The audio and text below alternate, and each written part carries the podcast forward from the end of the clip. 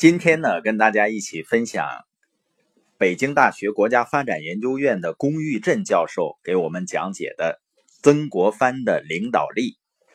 他谈到的呢，作为领导者，第一要义，也就是最重要的一个字叫“耐”字，就是人要耐得住寂寞，耐得住烦躁，能够控制自己情绪，也就是我们经常说的情绪管理，保持一种良好的情绪和心态。他对好抱怨的人是这样说的：“牢骚太甚者，其后必多易塞。盖无故而怨天，则天必不许；无故而尤人，则人必不服。”也就是说，牢骚太多呢，未来的前途肯定不会顺，因为你无缘无故的去抱怨天、抱怨地的，老天一定不会允许；无缘无故的抱怨别人呢，别人也不会心服。这句话很好理解，就是我们身边呢，你会发现有没有那种天天发泄负面情绪、传播负面能量的人？这样的人，有几个人会愿意跟他相处呢？所以他就不会有好的发展。尤其作为领导者，如果是怨天尤人、去抱怨的话，那团队的成员会受到什么样的影响呢？英国啊，有一个管理学家曾经做过这样的一个实验。就是他发现世界上有两种人，一种人呢认为自己很幸运，另外一种人呢认为自己很不幸。他想弄清楚呢这两种人之间的区别究竟在什么地方，所以呢这位管理学家就选了两批人做了一个实验。他给这些人呢发了同样一份报纸，实验的内容非常简单，就是请实验者呢数一数。报纸上有多少张图片？写信回来告诉他就行了。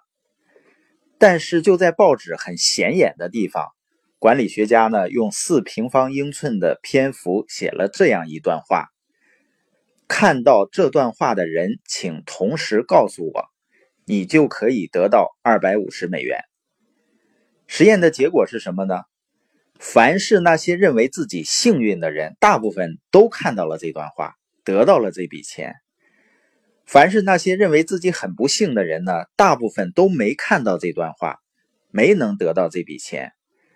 这位管理学家由此得出结论呢：幸运和不幸的区别就在于，那些认为自己很不幸的人的心态始终处于一种焦躁的状态，他很难发现到手的机会。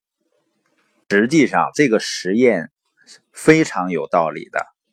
你想想，如果一个人认为自己是幸运的，他是不是更容易发现一些好的机会呢？因为他的心态决定了他是保持一种接受好的信息、好的机会的状态。我有的时候呢，跟一些朋友去分享自己的创业路程，我经常会说呢，自己是幸运的。听的朋友呢，就频频点头说：“当然，您是很幸运的。要不呢，生意做的还不错。”我会接着说呢，实际上你也应该这样认为自己。你怎么认为自己，你的思想就处在接受什么样信息的一种状态下。那曾国藩呢，对于什么样的人能成功，他有一个总结。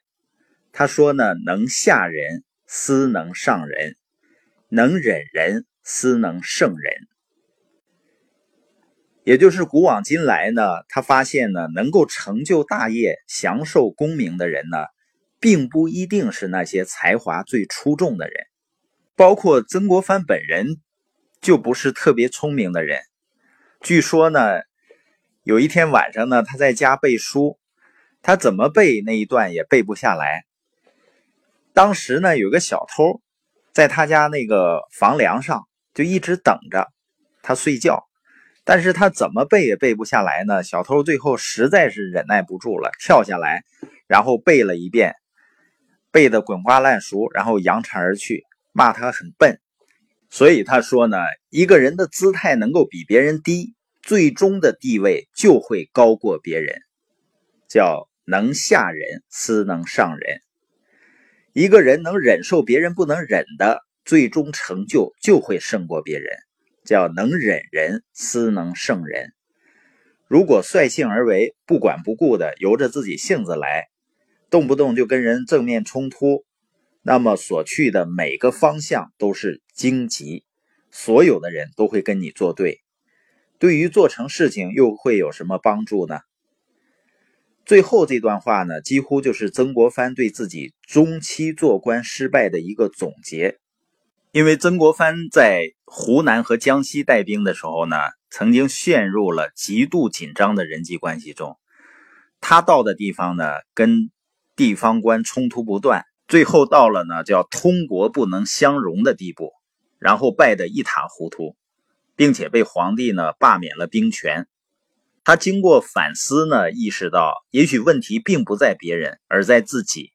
他跟他弟弟谈到自己这段经历的时候，曾经说呢：“我以前以为自己很了不起，可屈可伸，可行可藏，眼中所看到的呢都是人家的问题。现在知道呢，凡遇到事情，应该看到的都是人家有几分道理。”他说呢：“人要以能力能达为体，以不怨不尤为用。力呢，就是想要做事儿。”要发愤图强，要能站得住。达呢，就是要会做事儿，要办事圆融，这样呢才能把事做成。所以曾国藩的耐呢，是经过了刻骨铭心的失败以后总结出来的。